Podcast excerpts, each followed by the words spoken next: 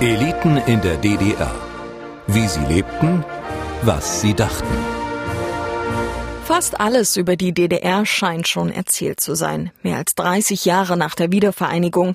Wir wissen viel über die Mächtigen von damals, über das Politbüro oder die Stasi. Aber es gibt da noch mehr. Es gibt da noch die anderen Geschichten. Denn neben den politischen Machthabern hat es natürlich auch in der DDR noch andere gesellschaftliche Eliten gegeben, in Kultur, Wirtschaft oder Wissenschaft. Mein Name ist Christine Kielon. Ich bin ein Kind des Ostens. Geboren und aufgewachsen in Sachsen habe ich schon mein ganzes Leben hier verbracht.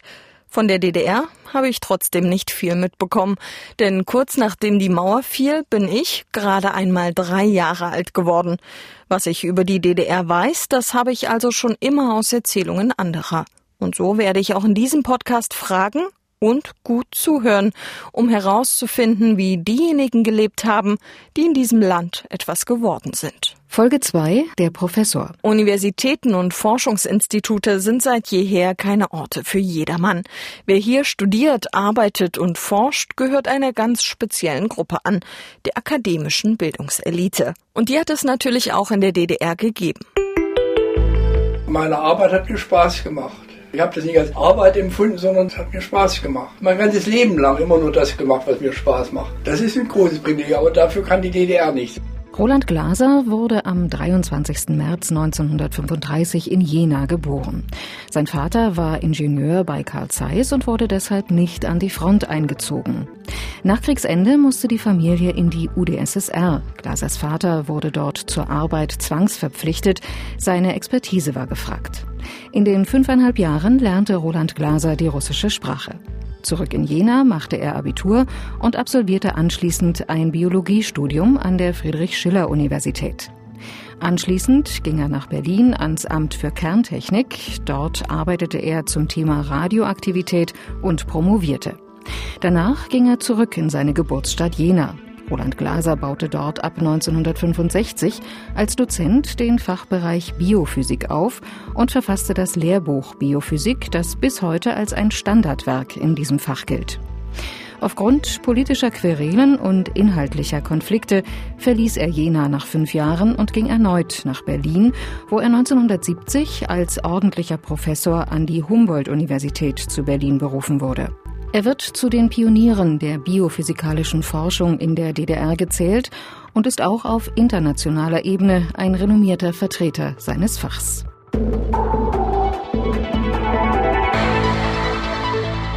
Roland Glaser lebt noch immer in Berlin. Und das, obwohl er das Großstadtleben nicht besonders leiden kann. Und so führt mich der Weg zu ihm an den südlichen Stadtrand fast bis ins letzte Haus vor Brandenburg. Es ist ein Hochhaus, acht Stockwerke, vier Wohnungen pro Etage. Der Blick über Wälder und Felder ist unverbaut. Der Ausblick reicht fast bis nach Potsdam. Glaser lebt nicht so, wie man es von einem renommierten Professor erwarten würde. Keine repräsentative Villa, kein schwerer Holzschreibtisch. Auf Repräsentation hat er nie so viel Wert gelegt, erzählt der emeritierte Professor. Schon in der DDR habe er für so etwas keine Zeit gehabt und sei froh gewesen, wenn er in Ruhe arbeiten konnte. Und das habe er immer im Institut an der Humboldt-Universität gemacht, in der Berliner Chausseestraße, in direkter Nachbarschaft zur Mauer. Damals hat er mit seiner Familie auch mitten in Berlin gelebt, ebenfalls in direkter Nachbarschaft zum Westen. Gewohnt haben wir in der Fischerinsel diesen Hochhäusern im Zentrum, in der Nähe Leipziger Straße, Fischerinsel, da direkt im Zentrum. Also haben Sie quasi in der Platte gewohnt? Ja, ja, jetzt auch. Also haben Sie immer in Hochhäusern, in Plattenbauten Nein. gewohnt? Nein, aber eine Wohnung zu kriegen in der DDR war sehr, sehr schwierig. Und ich habe sehr kämpfen müssen, dass vor der Geburt unserer Tochter wir noch eine Wohnung in Pankow gekriegt haben, zweieinhalb Zimmerwohnung. Und dann nach Jena ging es sozusagen bergab. Von Berlin nach Jena ziehen das war eine leichter möglich. Damals war gerade der Chef von jener Farm abgesetzt worden und er musste nach Berlin. Und mit dem habe ich getauscht. Und dann habe ich in Jena gewohnt, in einem sehr schönen Einfamilienhaus, allerdings zu zweit, eine andere Familie noch mit, eine Wohnung in einem Einfamilienhaus. Kernbergviertel, sehr schöne Wohnung eigentlich. Aber dann wieder zurück ging es natürlich gar nicht, bergauf sozusagen. Da bin ich ein Jahr hin und her gefahren, von Berlin nach Jena, jede Woche. Und dann habe ich eben diese sogenannte Berufungswohnung bekommen.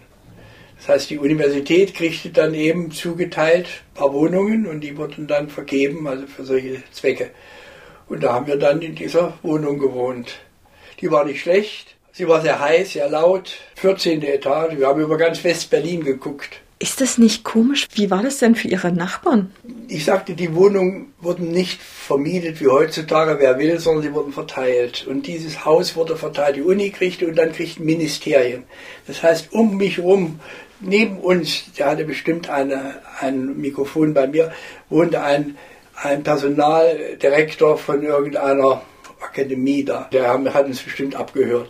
Und daneben wohnen hohe Offiziere und so weiter und so weiter. Also für die war die Welt sowieso anders. Aber dann ist es ja schon eine sehr spezielle Nachbarschaft. Es waren wirklich lauter solche Leute, die dann eine Nachbarschaft organisierten. Das heißt, regelmäßig wurden dann auf dem Flur waren, glaube ich, acht Wohnungen und dann wurden Etagenfeste gemacht. Und ich meine, das waren auch Menschen, man konnte sich mit denen auch unterhalten. Manchmal war es sogar ganz interessant, und wenn die etwas unter Alkohol äh, waren, das war dann interessant, wenn so ein Offizier plötzlich etwas mal erzählte von der Situation in der Nationalen Volksarmee, was da so manchmal passiert und so weiter. Das hätte er sicher ohne Alkohol nicht gemacht.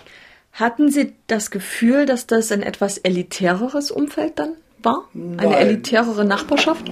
Elitär eigentlich nicht. Denn wie gesagt, es waren ja nun zwar große Parteigenossen, sonst aber nicht gerade nur sehr gebildete Leute. Hatten Sie so Kontakte zu so einfachen Leuten, also Arbeitern, die am Band standen oder so?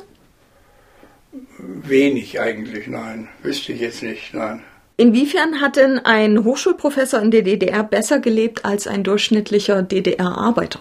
Ja, es kriegt ein besseres Gehalt und hatte bestimmte Privilegien. Die Urlaubsplätze, die kriegte ich dadurch, allerdings unter Schwierigkeiten und dafür hatten wir auch kein Betriebserholungsheim, aber sonst würde ich sagen, gab es keine Privilegien.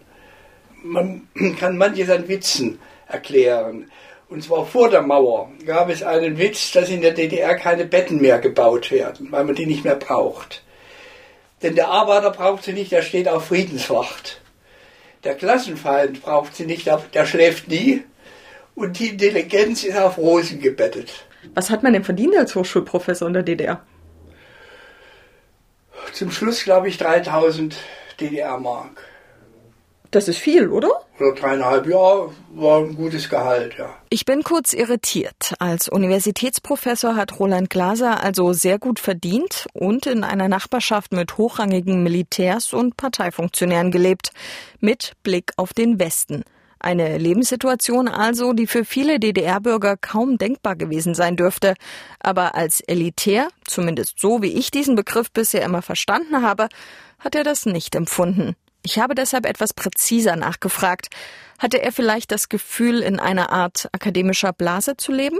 Ja, doch sicherlich. Ich meine schon der Umgang, man hat eben sucht entsprechende Freunde, das ist klar. Das wird, wird schon so sein. Aber ich muss dazu sagen, dass ich ein sehr unsozialer Mensch bin. Ich bin ein Einzelgänger schon immer gewesen und dadurch ist das alles untypisch. Haben Sie überhaupt das Gefühl gehabt, damals einer Art Bildungselite angehört zu haben? Nein, eigentlich nicht. Ich habe meine Arbeit gemacht und aber Sie konnten ja immerhin reisen, zum Beispiel ins Ausland. das war natürlich ein Privileg, aber das hat nichts mit Bildungselite zu tun. Das war der große Zufall, dass ich nun gerade in dieser Kommission der UNESCO war. Wenn das nicht gewesen wäre, wäre vieles, vieles anders gewesen. Das war, ist so ein Punkt. Es gibt Punkte im Leben, Glückspunkte, die ganz entscheidend sind. Also privilegiert war Ihr Leben damals schon, würden Sie sagen. Ja, ich weiß nicht inwiefern. Ich hatte ein gutes Gehalt. Aber ansonsten, meine Frau musste sich an der Staatsoper genauso anstellen wie andere Leute, um eine Karte zu kriegen. Und wir hatten nur das, wenn man so will, Privileg, dass wir nur zehn Minuten zu Fuß von der Staatsoper entfernt wohnten. Aber das ist auch kein Privileg, das war ein Zufall oder wie auch immer. Aber von Privilegien will ich eigentlich gar nicht sprechen. Aber offenbar waren Sie zufrieden damit, einfach forschen zu können, oder? Ja, forschen zu können, lehren zu können. Meine Arbeit hat mir Spaß gemacht. Also ich habe das nicht als Arbeit empfunden, sondern das war, ja, es hat mir Spaß gemacht. Das ist ja das Wichtige. Mein ganzes Leben lang immer nur das gemacht, was mir Spaß macht. Wenn das nicht das größte Privileg ist. Das ist ein großes Privileg, aber dafür kann die DDR nicht. Roland Glases Blickwinkel erschließt sich mir besser durch das Wissen um seine Familiengeschichte. Sein Vater war Ingenieur bei Carl Zeiss. Seine Eltern förderten ihn und seine Geschwister in ihrem Interesse an Naturwissenschaften.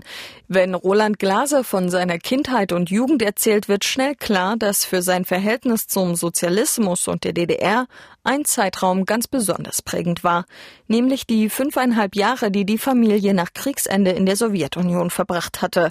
Dort hatte er das vermeintliche Idealbild ganz direkt erlebt, war zuletzt auch in einer ganz regulären russischen Schule, erzählte er. Und als wir dann nach Deutschland kamen, da haben wir uns gewundert über den Slogan von der Sowjetunion lernen heißt Siegen lernen, weil wir dort festgestellt haben, eigentlich das Gegenteil. Die Misswirtschaft in Russland, die schlechten Lebensbedingungen dort, katastrophalen Lebensbedingungen der Arbeiter. Wir haben in Sagorsk in einem Einfamilienhaus gewohnt. Das hatte fünf mal sieben Meter Außenmaß. Sie können sich vorstellen, für eine Familie mit drei Kindern etwas eng. Aber das war königlich im Vergleich zu den Verhältnissen, in denen die Russen gearbeitet haben, gewohnt haben. Und äh, wir hatten diese ganze Situation dort erlebt und kamen nach Deutschland und sollten nun sagen, wie toll das in der Sowjetunion war. Das war, hat uns schwer gefallen. Und wir hatten immer die Ausrede, ja, wir müssen uns jetzt erstmal dran gewöhnen. Ich habe auch gesagt, ich kann nicht in die FDJ eintreten, ich muss ja erstmal das, mich dran gewöhnen und so weiter. Außerdem habe ich so viel zu tun, immer mit der Schule erstmal wieder einzu sodass ich eine gute Ausrede hatte, mich etwas zu absentieren.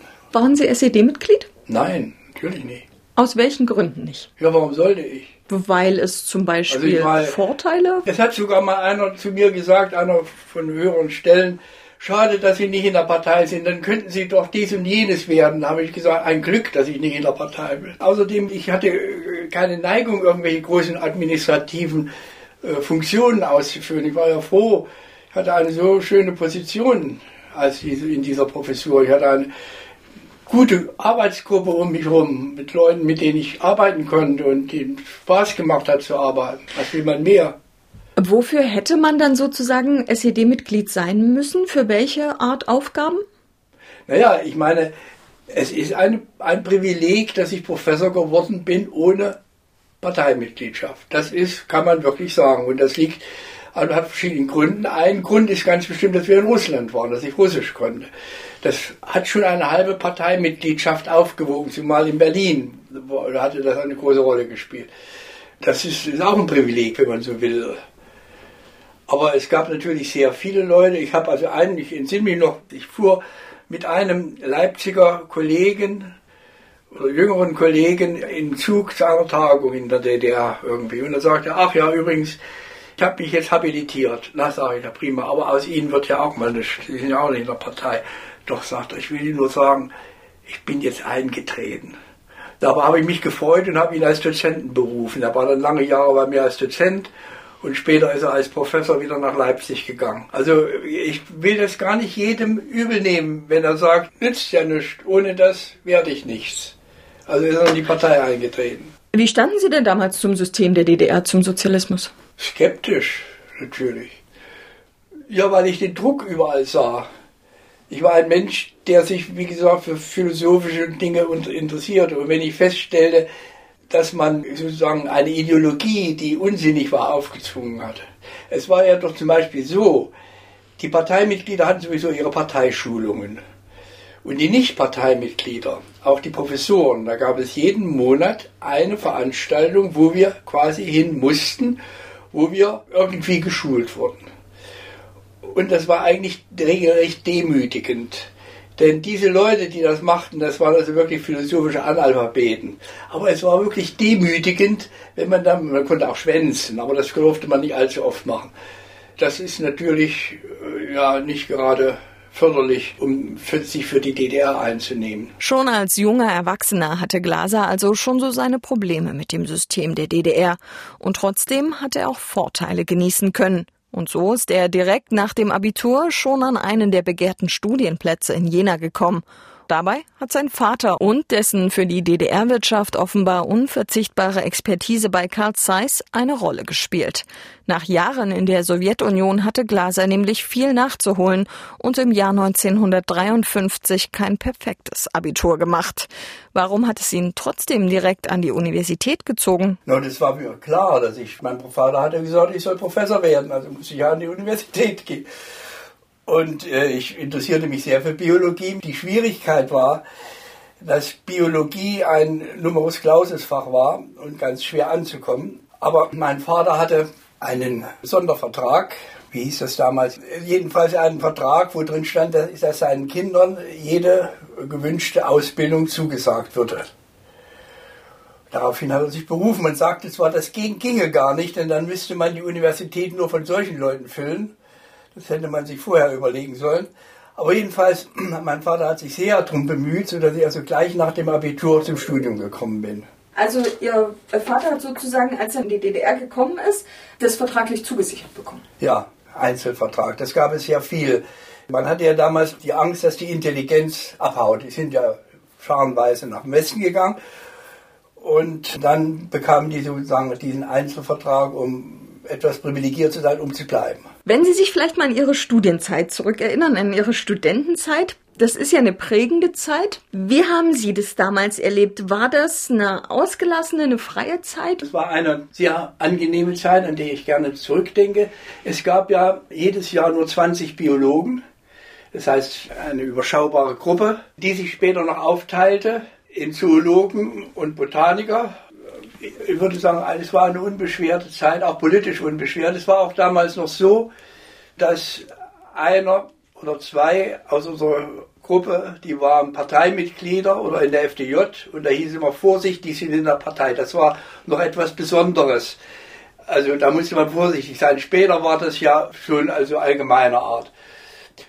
Und äh, wir haben also Diskussionen gehabt. Wir hatten dann ein Großpraktikum, 15 Leute, ein ganz, ganztägiges Praktikum, zoologisches Praktikum. Und dann haben wir dann gesessen und diskutiert. Der eine hatte dann irgendein Kleebuch organisiert von irgendwann, da wurde über Klee diskutiert. Der andere hatte, ich weiß noch, Aufstand der Massen von Ortega y Gasset. Da haben wir stundenlang, das durfte natürlich, also der Assistent durfte es wissen, aber sonst, äh, das war ja eines der verfemtesten Bücher in der DDR und da haben wir diskutiert. Insofern war das also locker und eine schöne Zeit. Viele Studierende rebellieren ja auch in der Zeit gegen Familie und Staat. Bei Ihnen war sowas dann sozusagen eher so ein bisschen zurückhaltender, also dass man im Kreis seiner Kommilitonen dann etwas freier geredet hat.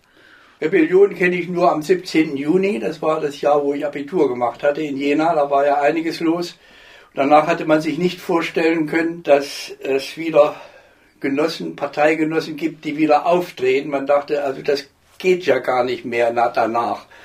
Aber es ging alles wieder, das hat uns alles sehr gewundert. Aber danach war auch eine Zeit der Unsicherheit der Genossen, die erstmal wieder Fuß fassen mussten. Das war genau die Zeit meines Studiums. Deshalb, wir konnten es noch leisten, den Marxismus-Leninismus-Dozenten, das war ja obligatorisch, dass man das hören musste, noch, der war bestimmt nicht einer der intelligentesten und den immer wieder aus Glatteis zu führen. Das konnte man sich damals noch leisten. Später hätte man das nicht mehr machen können. Nach Ende seines Studiums ist Roland Glaser 1958 nach Berlin gegangen, um dort am Büro für Reaktorbau zu arbeiten.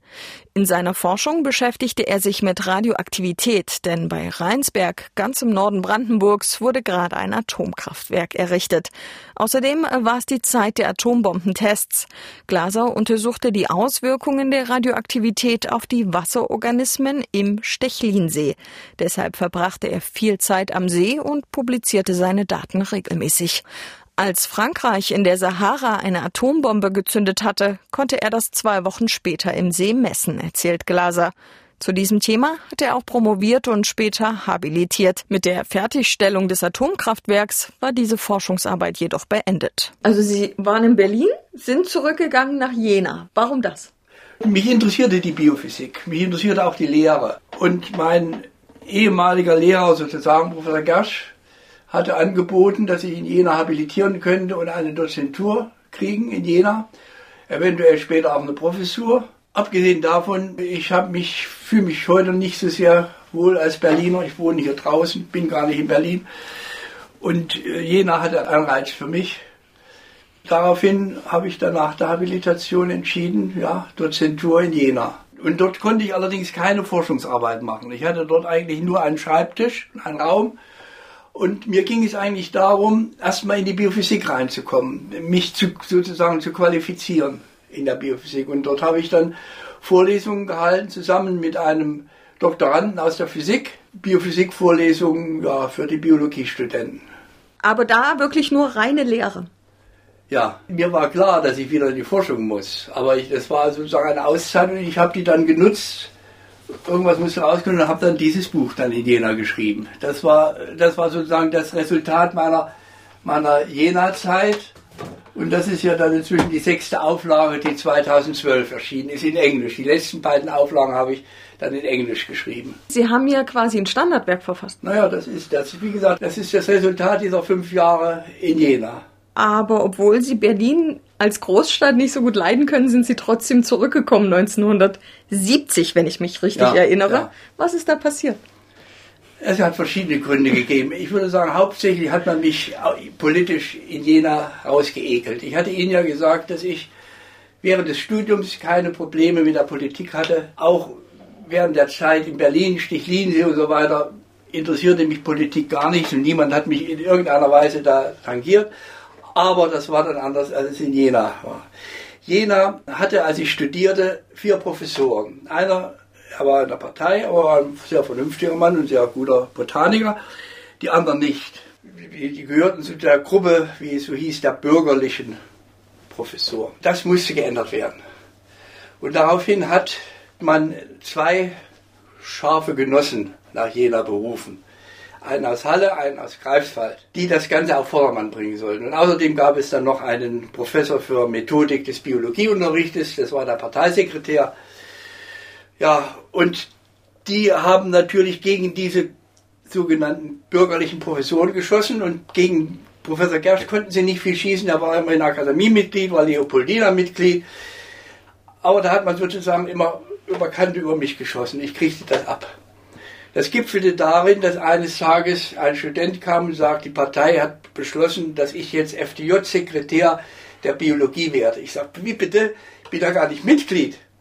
Ja, das spielt keine Rolle. Also das ist so ein Parteibeschluss. Ich sage, das geht also nicht.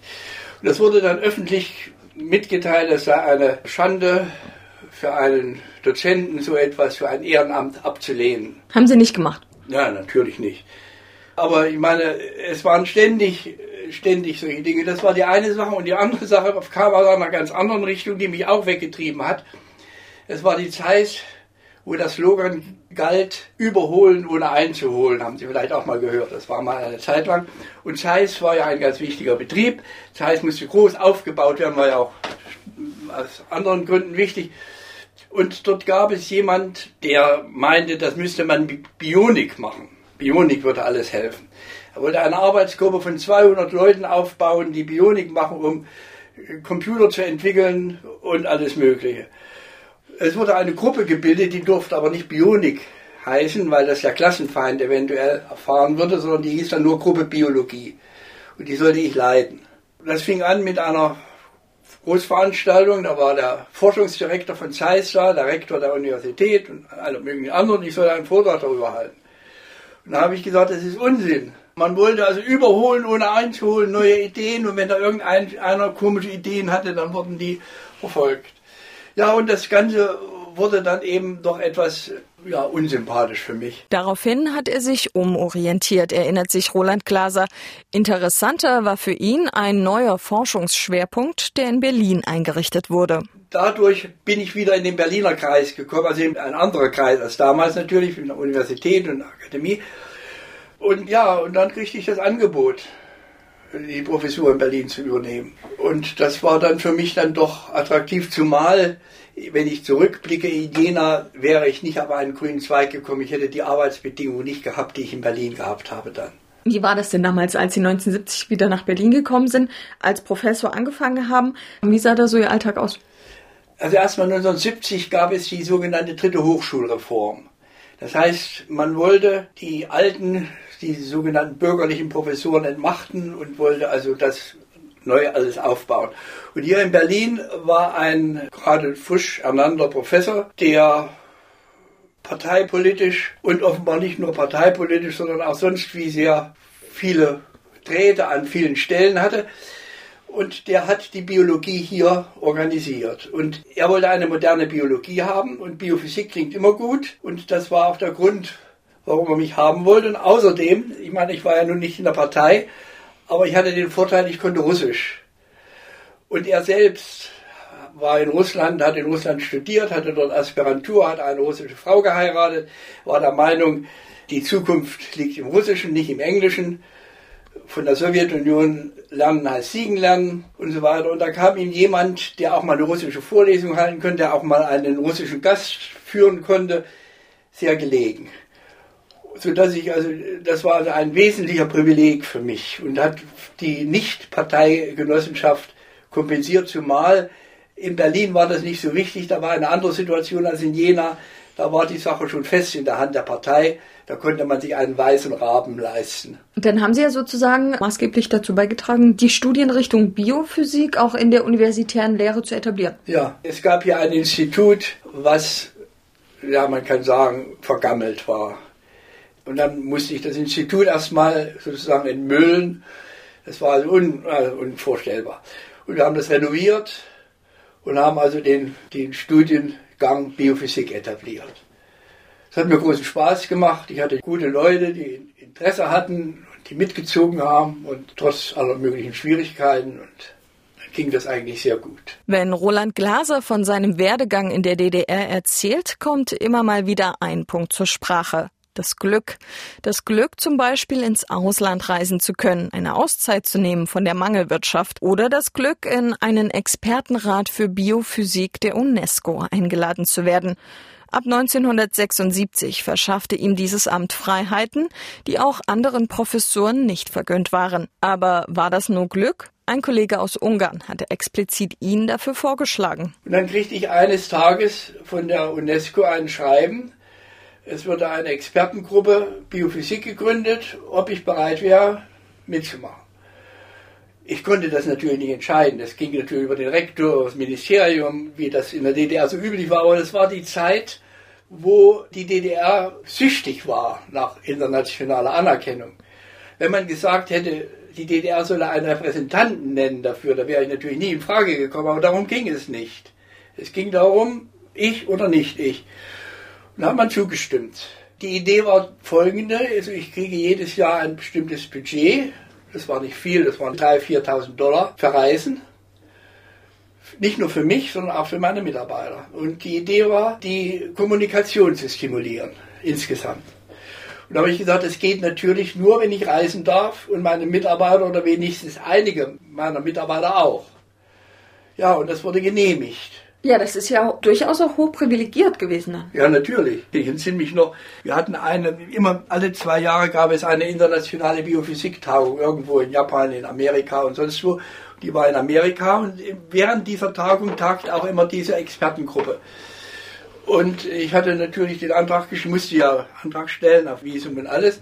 Und entweder willentlich oder verschlammt, jedenfalls eine Woche vorher stellten die fest, dass überhaupt nichts passiert war. Ich hatte weder ein Ausreisevisum aus der DDR noch ein amerikanisches Einreisevisum.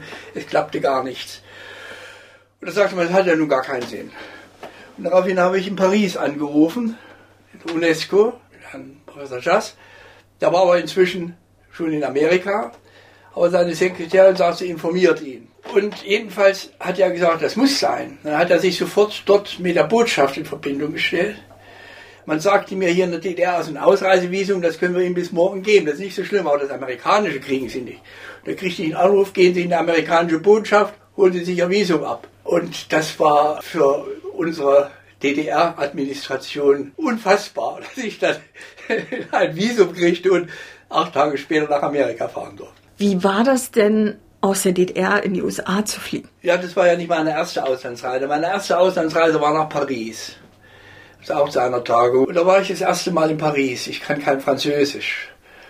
Und ich muss sagen, ich war froh, als ich wieder im Flugzeug nach Berlin saß. Ich war nervlich völlig zerrüttelt. ein Buchladen, man steuert auf den Buchladen, ach, alles Französisch, bis ich dann entdeckte, wo auch ein deutscher Buchladen in Paris war. Haben Sie dann da zum Beispiel im deutschen Buchladen Bücher gekauft, die es in der DDR zum Beispiel nicht gab? Ja, natürlich. Das war immer mein, mein Trend. Irgendetwas sogar. Jedes Mal, wenn ich irgendwo war, in Kopenhagen oder irgendwo in London, meine erste Idee war, wo ist hier ein deutscher Buchladen? Und dann haben Sie immer was mitgebracht, sozusagen? Ja, natürlich, ja. Immer nur Bücher oder auch andere Sachen? Ja, ich musste natürlich meiner Familie was mitbringen, das ist klar, aber ich hatte ja nicht viel Geld. Ich hatte ja nur mein Reisegeld und dann habe ich dort meistens, wenn die solche Tagung war, immer noch da und dort einen Vortrag gehalten, da kriegte ich noch mal Vortragsgeld. Aber sicher habe ich dann manches mitgebracht. Musste ich ja, war ja klar. War da nie so der Reiz, dort einfach mal zu bleiben? Nein, das war natürlich, ich hatte ja meine Familie hier. Und die Bedingung, dass ich überhaupt fahren durfte, war nicht, dass ich in der Partei war, sondern dass ich eine stabile Familie hier habe. Zum Beispiel mein Oberassistent, der war Parteisekretär sogar in meiner Gruppe, der durfte nicht fahren, er war nämlich gerade geschieden. War das nicht manchmal frustrierend, wenn Sie auf Tagungen waren, im Ausland waren bei Ihren Kollegen und gesehen haben, was die für Möglichkeiten haben? Natürlich war das. Und deshalb war ich auch immer froh, wenn mein Mitarbeiter mal für vier Wochen oder vielleicht sogar ein bisschen länger nach Frankreich, England, Amerika ging. Ich habe das ja auch erlebt. Ich hatte dann hatte ja vier Wochen eine Gastprofessur in Japan und da habe ich mit einem Pharmakologen dort auch zusammengearbeitet. Das war eine ganz andere Arbeit. Er hat ein Elektronenmikroskop. Das waren dann immer mal Auszeiten. Konnten Sie korrespondieren zum Beispiel auch mit westdeutschen Biophysikern? Prinzipiell ja. Wobei ich immer den Ausländern erklärt hatte, die politischen Entfernungen.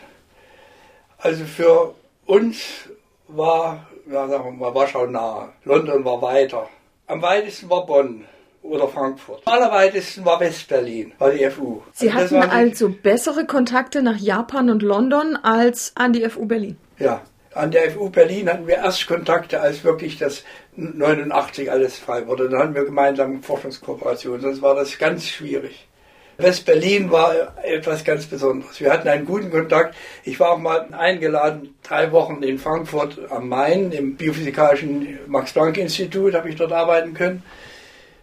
Das war schon was Besonderes. Also Westdeutschland war schon ganz schwierig, das war was Besonderes. Aber West-Berlin, das ging gar nicht. Das war das war entfernteste. Paradox. Wenn Sie an Ihre Zeit in den äh, 70ern und 80ern zurückdenken, wie oft sind Sie da gereist? Sehr oft.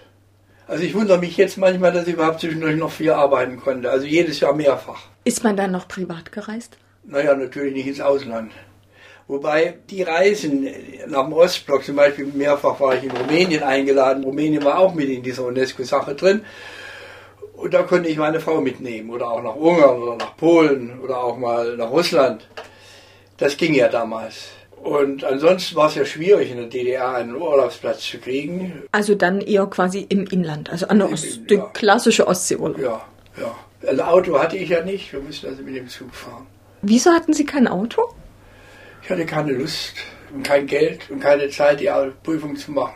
In der DDR ein Auto zu kriegen, musste man sich ja anmelden. Das dauerte lange. Und ich habe mich für alle Fälle mal angemeldet, man weiß ja nie. Und wenn dann die Anmeldung kam, habe ich sie verschenkt. Und einmal meine Tochter hatte da irgendeinen Handwerker, der dringend ein Auto brauchte, habe ich das geschenkt, der war ganz misstrauisch. Ich sage, warum? Bis ich gemerkt habe, dass ich natürlich dumm war. In der DDR war es üblich, diese Anmeldung nicht zu verschenken, sondern teuer zu verkaufen. Ich habe sie verschenkt. Auch diese sorgenfreie Haltung muss man sich leisten können. In seiner Position als Universitätsprofessor und Wissenschaftler war es Glaser also möglich, an Orte zu reisen, von denen der durchschnittliche DDR-Bürger nur träumen konnte. Wichtiger war ihm aber seine Leidenschaft, die Forschung. Wenn Sie auf Ihre wissenschaftliche Arbeit in der DDR zurückblicken, wie frei konnte man denn als Wissenschaftler in der DDR überhaupt arbeiten? Die Biophysik ist nicht sehr ideologieträchtig. Das heißt, wissenschaftlich hat mir nie jemand reingeredet. Auch mein, in meinen Büchern hat nie jemand gesagt, das müsste ich anders machen. Das ist klar. Die Begrenzung der Wissenschaft waren einfach die Ressourcen. Wir hatten keine modernen Geräte. Bestimmte Geräte mussten wir aus dem Westen importieren. Oder wenn wir Chemikalien brauchten, DDR war Planungssystem. Wir mussten also planen, welche Chemikalien wir brauchten. Und wenn wir sagten, ich brauche jetzt diese Substanz, kriege ich die in zwei Jahren. Und als sie in zwei Jahren kam, habe ich überlegt, was wollte ich eigentlich damit machen. Das heißt, es, das ganze System war so, dass Forschung ganz schwierig war. Wenn ich überlegte, was wir forschen wollen, muss ich nicht überlegen, was ist ein interessantes Thema, sondern was ist ein Thema, was ich mit den Mitteln, die ich habe, bearbeiten kann. Aber generell konnten Sie an allen Forschungsfragen arbeiten, die Sie für relevant gehalten haben. Ja, natürlich. Ist das sozusagen vielleicht der Unterschied gewesen zwischen der Naturwissenschaft und den Geistes- und Sozialwissenschaften? Natürlich. Natürlich. In den Sozialwissenschaften, Philosophie und so weiter sah die Sache ganz anders aus, klar. Eine normale Philosophie gab es eigentlich gar nicht. Ging gar nicht.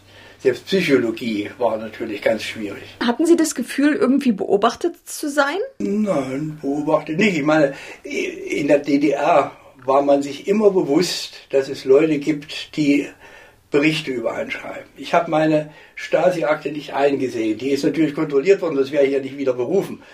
Aber ich habe nach dem Motto, wo Geister spuken, gehe deinen Gang, will ich gar nicht hören. Aber ich weiß von vielen Leuten oder bin überzeugt von vielen Leuten, dass sie Berichte über mich geschrieben haben, regelmäßig. Ihre Akte wollten Sie nie lesen? Nein, nein. Man arrangiert sich dann damit oder wie? Ja, ich muss sagen, ich wundere mich jetzt immer über diese vielen Diskussionen über die Informationssicherheit und was so alles ist. Ich, ich habe mir nicht zu Schulden kommen lassen. Also hätte man ruhig Berichte schreiben können, bitteschön. Sie haben auch gelehrt. Gab es da irgendwelche Einschränkungen? Also in der Biophysiklehre natürlich nicht. Biophysik ist Biophysik, aber es gab immer folgende Institution, wenn die Studenten im Sommer auf Urlaub waren, weg waren, kamen sie oft verwirrt, in Anführungsstrichen, wieder. Man musste sie, so hatte die Partei die Meinung, sie erstmal ideologisch wieder auf Vordermann bringen. Und das sollte gleichzeitig ein Doppeleffekt sein, auch die Professoren sollten sich mal wieder ein bisschen informieren. Und deshalb gab es immer die sogenannte Rote Woche. Das heißt, die erste Woche im Studium wurden Vorträge gehalten politischer Art. Und wir waren dann gezwungen, sowas aufzumachen. Ich kriegte also den einen, nicht jedes Jahr war man dran, aber hin und wieder. Ein Jahr kriegte ich die Auftrag, eine Vorlesung zu halten über die Nationale Volksarmee auf Friedenswacht. So, dazu kriegte ich Vorbereitungsmaterial und es gab sogar vorher eine Schulung für mich, an der ich allerdings nicht teilnahm, weil ich gerade im Ausland war. Aber irgendwie musste ich ja nun darüber. Das sind so Dinge, die einem manchmal eine schlaflose Nacht bereiten. Was macht man da? Und ich habe es dann so gemacht, ich habe mich vor die Studenten gedreht und gesagt, meine Damen und Herren, ich bin beauftragt, ihm Folgendes zu verlesen. Und dann habe ich dieses Dings einfach runtergelesen. Die Studenten haben geschlafen, die wussten ja, was los war. Ich habe natürlich hinterher einen ziemlichen Ärger gekriegt davon, denn so war es ja nicht gemeint. Ich sollte ja aus eigener Kraft und mit eigenen und so weiter. Aber so musste man dann eben versuchen, sich aus solchen Situationen herauszumanövrieren. Das ging nicht anders. Aber das war nun nicht sehr häufig. Aber so konnte man sich durchschlängeln sozusagen. Ja, irgendwie, ja. Eigentlich geht es in der universitären Lehre ja auch um freies Denken, um freie Entfaltung der Persönlichkeit, viel um Diskussion. War das für Ihre Studenten aus Ihrer Sicht überhaupt so möglich? Wir haben alle schizophren gelebt. Das heißt also, auch die Studenten, die wussten, was sie zu sagen haben, und das haben sie gesagt. Was sie gedacht haben, war eine andere Sache.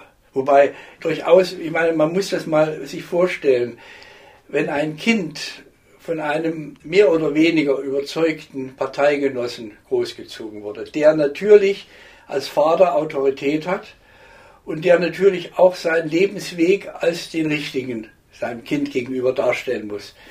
Und das Kind wird so erzogen dann wird dieses Kind tatsächlich überzeugt sein, ja, die DDR ist also das ist der richtige Staat und so weiter und der Kapitalismus ist was ganz Schlimmes und so weiter. Das heißt also, das Kind ist indoktriniert. Das kann man dem Kind nicht übel nehmen und die haben es schwierig gehabt dann nach der Wende. Es gab in der DDR ja immer dieses Beispiel, drei Punkte kann man nicht mit einer Linie verbinden. Das ist Ehrlichkeit, Parteizugehörigkeit und Intelligenz. Man kann immer nur zwei Punkte verbinden. Entweder man ist ehrlich und intelligent, dann kann man nicht in die Partei. Oder man ist in der Partei und intelligent, dann darf man es nicht so genau nehmen und so weiter. Roland Glaser hat sich also dazu entschieden, diese Linie zwischen Intelligenz und Ehrlichkeit zu ziehen. Mit der Situation in der DDR hatte er sich arrangiert, sich eine perfekte Nische geschaffen, in der er weitestgehend unbehelligt seiner Leidenschaft für die biophysikalische Forschung und Lehre nachgehen konnte. Dennoch ist die Wiedervereinigung eine Erleichterung für ihn gewesen, sagt Glaser. Wie haben Sie den Fall der Mauer denn hier in Berlin in Erinnerung? Ja, ich schlief schon, als meine Frau mich weckte und sagte, weißt du, die Mauer ist gefallen. Und wir guckten im Fernsehen, es war so ganz unvorstellbar. Meine Tochter hatte angerufen, die wohnt in Mitte, Friedrichstraße in der Nähe. Ja, die, ihre Tochter hat sie ihrer Nachbarin übergeben, pass mal auf, ich muss mal nach dem Westen. Für die war, die war ja noch nie im Westen gewesen. Und sie war rübergefahren und war ganz aufgeregt. Ganz, und am nächsten Tag sind wir dann mit meiner Tochter und meiner Enkeltochter im Wagen nach West-Berlin gefahren.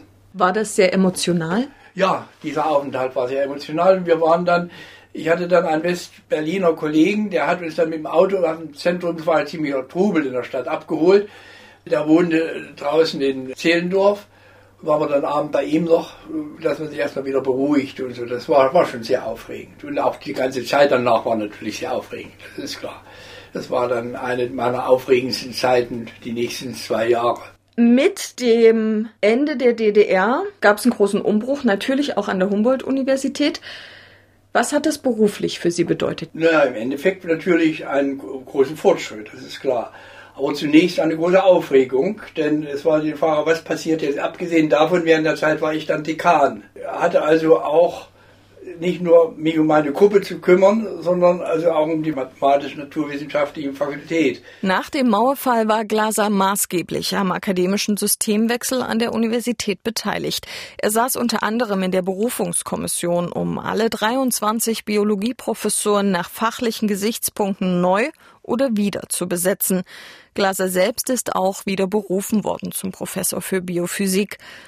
In dieser Zeit hat er auch gelernt, dass es nicht nur im Osten Seilschaften gab, sagt er. Drei Jahre hat diese Umbruchsphase gedauert. Nachdem der Sturm vorüber war, wie Glaser es nennt, widmete er sich wieder seiner Forschung. Seit dem Jahr 2000 ist er emeritiert, forschte und publizierte aber noch für zehn weitere Jahre. Das war mein Gespräch mit Biophysikprofessor Roland Glaser. Ich finde, er konnte einen wirklich einzigartigen Einblick in die Welt der akademischen Forschung in der DDR geben. In der nächsten Folge dieses Podcasts begrüßt sie dann wieder Jan Kröger. Und er hat sich mit einem ganz anderen Gesprächsgast getroffen. Er hat nämlich mit Rolf Sukowski gesprochen. Der war leitender Mitarbeiter bei der staatlichen Plankommission und dort über Jahre für die wirtschaftlichen Beziehungen zum sozialistischen Ausland verantwortlich. Unter anderem hat er den ersten Handelsvertrag der DDR mit der Volksrepublik China ausgehandelt. Ein ganz anderer Aspekt also, aber mit Sicherheit nicht weniger spannend. Hören Sie also in vier Wochen unbedingt wieder rein. Eliten in der DDR. Der Podcast erscheint jeden Monat auf mdraktuell.de, in der ARD Audiothek, bei YouTube und überall, wo es Podcasts gibt.